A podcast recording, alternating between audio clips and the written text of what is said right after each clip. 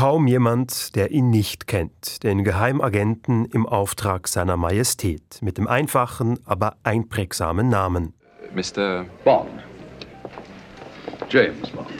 My name is Bond. James Bond. The name is Bond. James Bond. An dieser Stelle soll es aber nicht um den Geheimagenten gehen, sondern vielmehr um seinen Namensvetter, auf den der Name zurückgeht.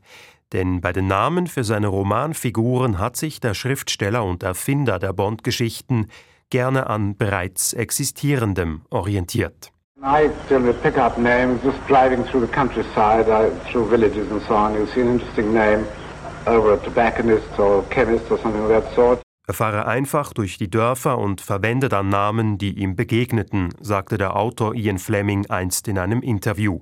Namen, die er etwa auf den Schildern über Geschäften entdecke.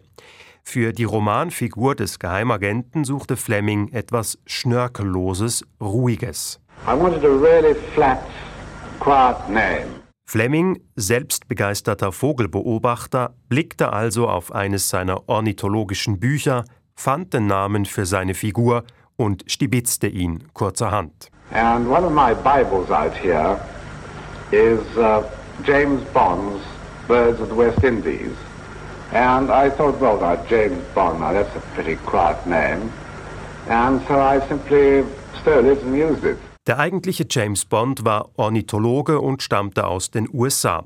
Seine Biografie klingt ein wenig nach Zugvogel, zwar ausgeflogen in die weite Welt, aber doch immer wieder zurück am Ausgangspunkt.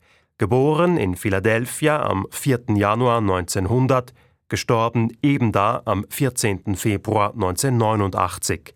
Dazwischen studierte er in Großbritannien, arbeitete dann in Philadelphia als Kurator bei der Naturwissenschaftlichen Akademie, befasste sich während seiner Karriere insbesondere mit den Vogelarten der Karibik und schuf das Standardwerk Birds of the West Indies, das dann eben auch den Vogelinteressierten Ian Fleming inspirierte.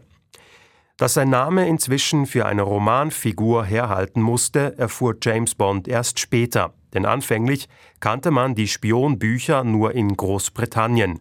Fleming bedankte sich bei Bond unter anderem mit einer signierten Erstausgabe von Man lebt nur zweimal, mit der Widmung für den echten James Bond von seinem Identitätsdieb. Und im Roman Dr. No nahm Fleming Bezug auf Bonds Arbeit, indem er auf Dr. No's Insel auf den Bahamas ein großes Vogelschutzgebiet ansiedelte. Eine weitere Referenz gab es dann Jahre später im Bond-Film Stirb an einem anderen Tag. What about you? Oh, I'm just here for the birds. Hmm. Ornithologist. Ah, ornithologist, huh? Bond, gespielt von Pierce Brosnan, gibt sich als Ornithologe aus und hat das Buch Birds of the West Indies bei sich. Der eigentliche James Bond hat den Namensdiebstahl stets mit Humor genommen und zu Späßen war auch Fleming aufgelegt, denn als Revanche soll er vorgeschlagen haben, Bond könne gerne den Namen Ian Fleming uneingeschränkt verwenden und zum Beispiel eine besonders schreckliche Vogelart nach ihm benennen.